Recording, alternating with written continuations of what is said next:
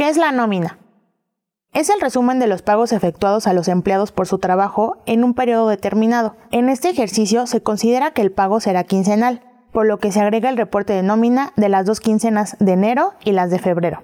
Cabe aclarar que cada empleado recibe un CFDI que ampara el detalle de las percepciones recibidas, las deducciones como el ISR, las cuotas del IMSS y alguna otra deducción como un préstamo o un crédito del Infonavit. Dependiendo del puesto de cada empleado, es el cargo al gasto correspondiente. En este ejercicio hay tres empleados asignados al departamento de ventas y el resto al área de administración. Por ello, para los empleados de ventas, su sueldo se cargará a gastos de venta y la suma de los sueldos de los demás empleados se cargará como un gasto de administración.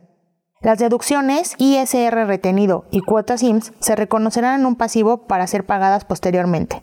El ISR retenido en el mes de enero se debe enterar en la declaración de impuestos que debe pagarse en febrero, las retenciones de febrero se enteran a la autoridad fiscal en marzo y así sucesivamente. Lo mismo sucede con las cuotas del IMSS. En el caso de préstamos a funcionarios y empleados, el importe que se va descontando se abonará a la subcuenta respectiva, deudores diversos, donde se cargó cuando se hizo el préstamo.